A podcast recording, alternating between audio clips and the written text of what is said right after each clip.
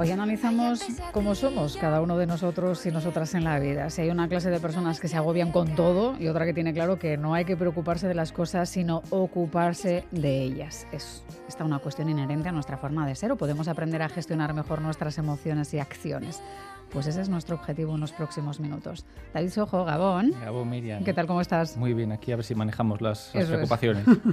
bueno, David Sojo es nuestro psicólogo de cabecera en Gambara de Cerca y hoy la cosa va de gestión de agobios, podríamos decir. Es habitual, David, escuchar que hay personas que se agobian con todo y otras que pasan. Decimos probablemente desde el sector que nos agobiamos más. ¿Se puede aprender en la vida a buscar un término medio? ¿Es algo que podemos reconducir?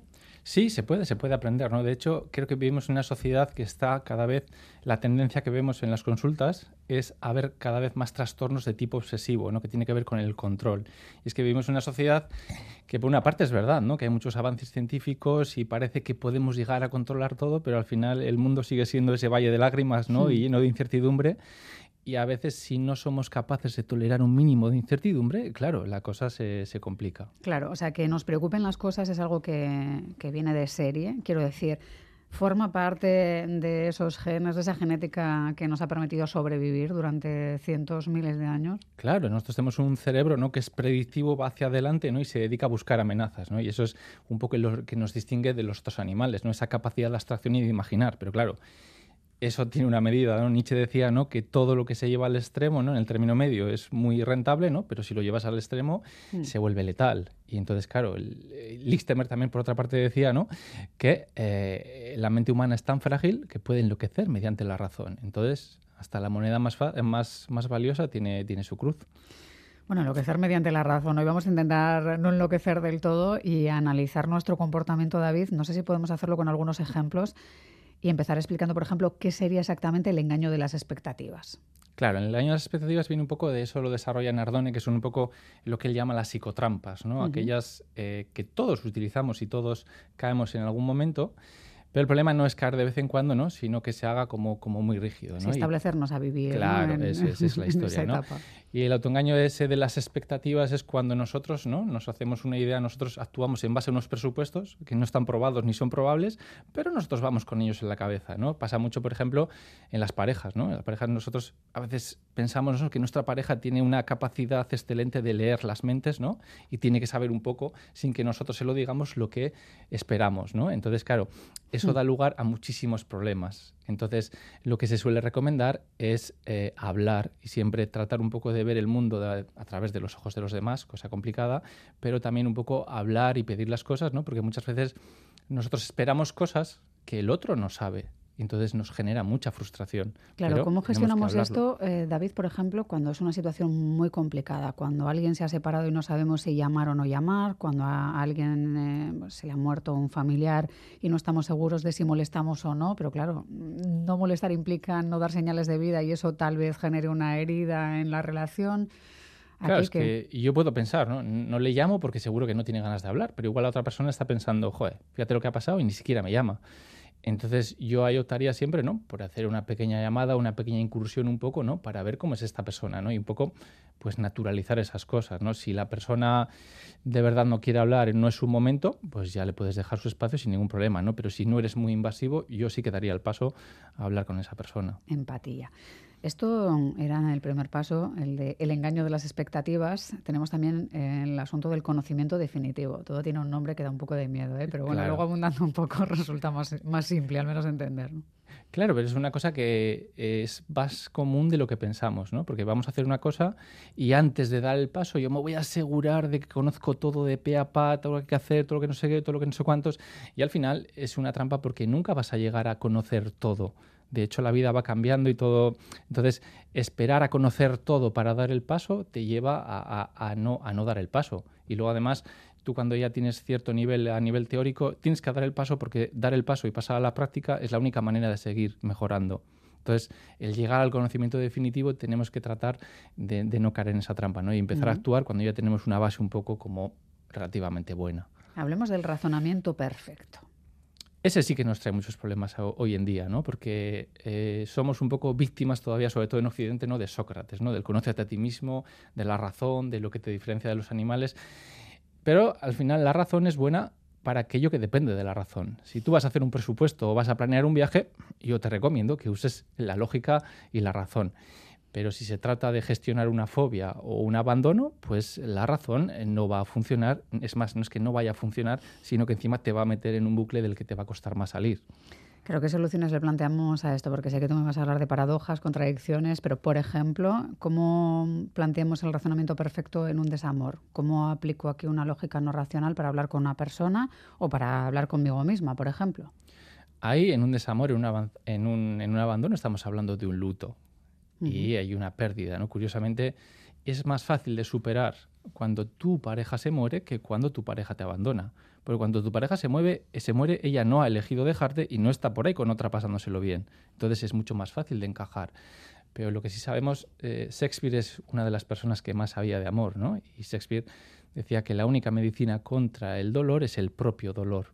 Entonces la persona ahí es como si llevara un navajazo, ¿no? Y tiene que permitirse estar mal para poder dejar de estar mal. Entonces, lo que se recomienda es todos los días dedicar un rato, ¿no? A estar mal, a hacer las paces con eso. Porque si tú te quedas ahí, ¿no? Eso duele, pero es como si dijéramos, como si echaras una cremita todos los días en esa herida, escuece, pero eso va a permitir que sane, ¿no? Hoy estamos un poco con lo contrario, ¿no? O sea, aquí no pasa nada, yo nada, esto... ya entraremos eso en el terror del pensamiento positivo, ¿no? Pero... Eso es. Pero antes eh, quisiera hablar también de las intuiciones. Tú dices que, que, no nos debemos dejar guiar en la vida por la primera intuición o la primera sensación que nos genera pues, un trabajo, una nueva comida que estamos viendo o una persona que ha entrado de sopetón en nuestra vida, pues en el trabajo, por ejemplo.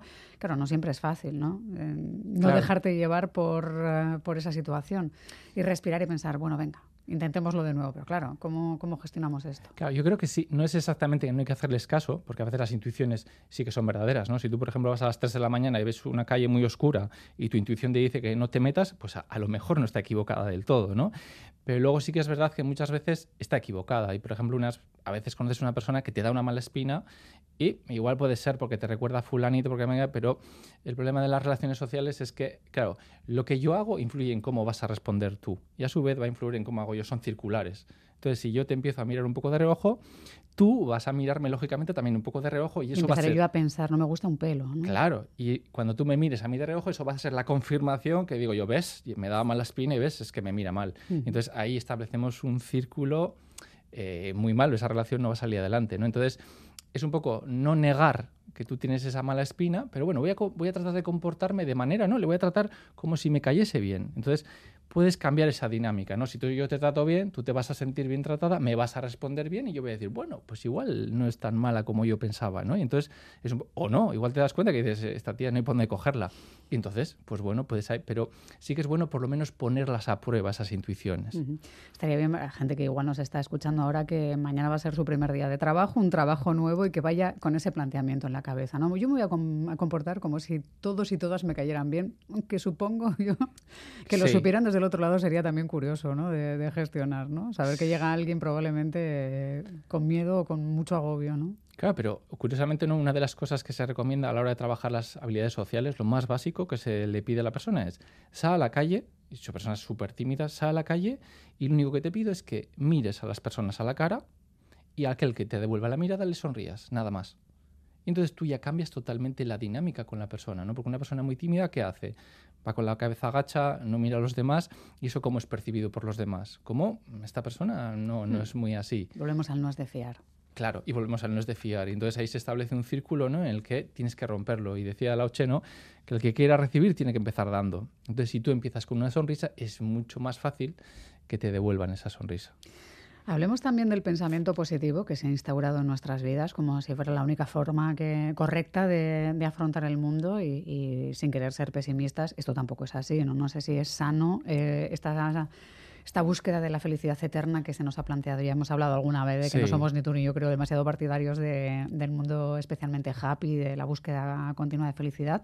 Pero ¿cómo hacemos para evitar que el, pensamiento positivo sea lo contrario? Claro, es que incluso hay una, una corriente de psicología, ¿no? Psicología positiva, psicología tal, todo positivo, aquí no pasa nada. Y tenemos que ver que, mm, que, la vida muchas veces no es positiva y el positivismo funciona cuando le sale a la persona solo.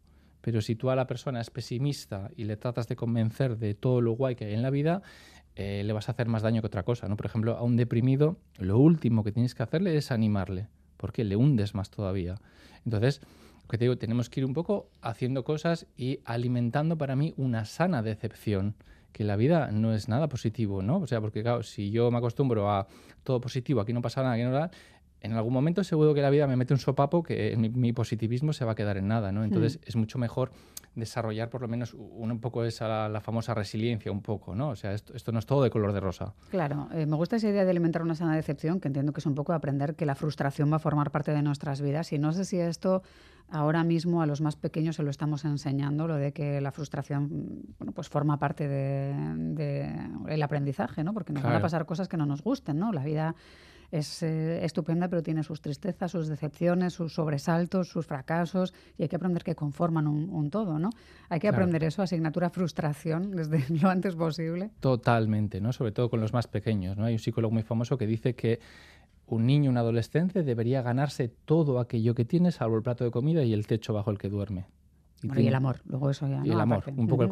Pero, pero, él tiene que ganarse todo lo que tiene y saber que las cosas cuestan y ahí es donde empieza a valorar, ¿no? Y hoy estamos, por desgracia, vivimos una, una epidemia de sobreprotección, ¿no? Cuidamos demasiado a los hijos, les protegemos, que no le pase nada, que no tal, que no cual, y así lo que hacemos es un poco, no les permitimos desarrollar esas habilidades para empezar el mundo, ¿no? y, y lo que cuando son pequeños pueden parecer retos que a los ojos de los mayores son, no, no, no, son importantes, eso es lo que les va a permitir subir la escalera y cuando vayan a un trabajo, a la universidad o lo que sea, tengan herramientas para manejarse en esas, en esas situaciones.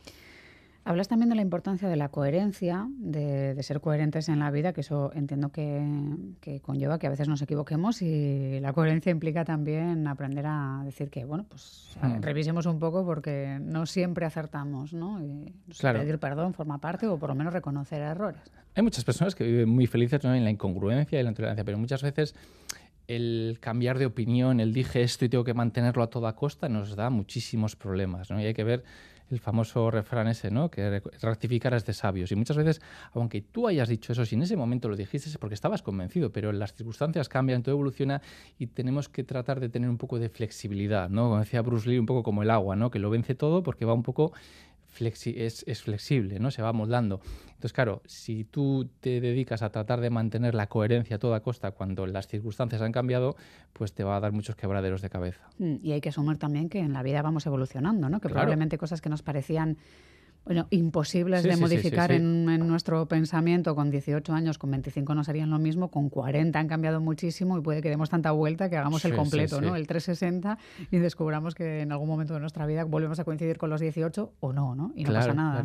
Y te das cuenta, ¿no? De lo iluso que eres o de la perspectiva que tenías, que no se ajusta nada a la realidad y es como eso, ¿no? De, este agua nunca beberé. Pues, pues mm. igual sí. Igual y, sí. Y cuando llegue, pues igual tienes que reconocerlo y dejarte un poco, ¿no? De, de tratar de mantener esa congruencia a toda costa.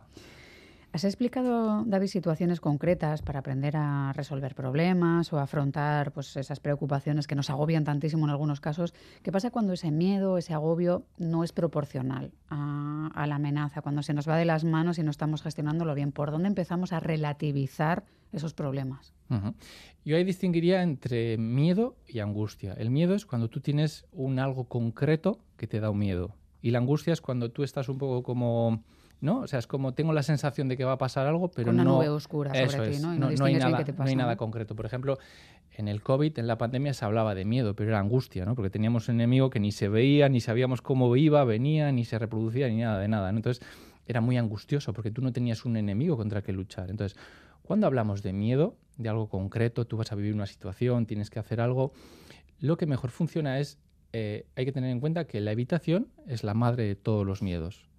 Entonces, cuanto más evitas, más crece el miedo. Entonces se trata un poco de ayudar a la persona a ir afrontando. Y el primer paso, el más sencillo, es en la imaginación. Había un papiro sumerio de, del 5000 a.C. que decía ¿no? que el miedo mirado a la cara se transforma en valor y el miedo evitado se transforma en pánico. Entonces se le pide a la persona que se ponga todos los días media hora a pensar que es todo lo peor que podría pasar. ¿Media hora? Media hora. Entonces ahí la persona va conectando y si pasa esto y si pasa lo otro y si no sé qué, y al final es un poco como ver una película de miedo. Cuando tú ves una película de miedo la primera vez, te da bastante miedo. Ya ves una segunda vez, ya sabes dónde viene el malo, dónde lo matan, ya te da menos miedo. Ya cuando lo has visto 17 veces, esa película no te genera absolutamente nada. Pero si es angustia. Eh, si es angustia, tenemos que ir un poco, es diferente, ¿no? Porque ahí se suele, estamos ante una persona que tiene una mente excesivamente precavida. Es como que tiene la sensación de que pasa algo, pero no pasa nada. Entonces, hay nuestra mente inconsciente donde están todos estos miedos, emociones, no hay razón. Entonces, por mucho que tú razones y busques, no pasa nada, no suele cambiar esa percepción. Entonces, se recomienda, se le pide a la persona a la mañana, cuando te levantes, antes de empezar el día, piensas qué es lo peor que puede pasar durante el día y lo escribes. Cierras el cuaderno, dejas pasar el día y a la noche, cuando vuelvas a la cama, chequeas a ver qué ha pasado y qué no ha pasado. Lo que suele suceder que es que el 99,9 de las cosas no suceden. Entonces, como que tú a tu mente no se lo explicas, como que se lo vas demostrando con este ejercicio, ¿no? Entonces, eso permite un poco reajustar esa percepción un poco más digamos, como a la baja, ¿no? Como que no hay tanto peligro como la persona se imaginaba. Eso igual sirve para quitarte un drama de la cabeza, ¿no? Porque a veces tenemos una preocupación recurrente por pues, una cuestión de trabajo, por ejemplo, que nos da muchas vueltas al sector que se agobia muchísimo, se agobiará infinitamente. Los que no se agobian con nada, pues me imagino que esperarán al, al accidente ya en horas de trabajo cuando ya no quede más remedio que afrontar el problema. Pero escribirlo sirve también para sacarnos algo de la cabeza cuando nos está generando esa amargura en bucle. Sí, sí, sí, escribirlo va muy bien también, ¿no? Porque es una forma también de meterte más en la película esa, ¿no? De qué pasará y que no sé qué y no sé cuántos. Y te ayuda un poco a estar más sereno, más sereno ante esa emoción y a tener un poco más, como un poco más de cintura a la hora de afrontarlo.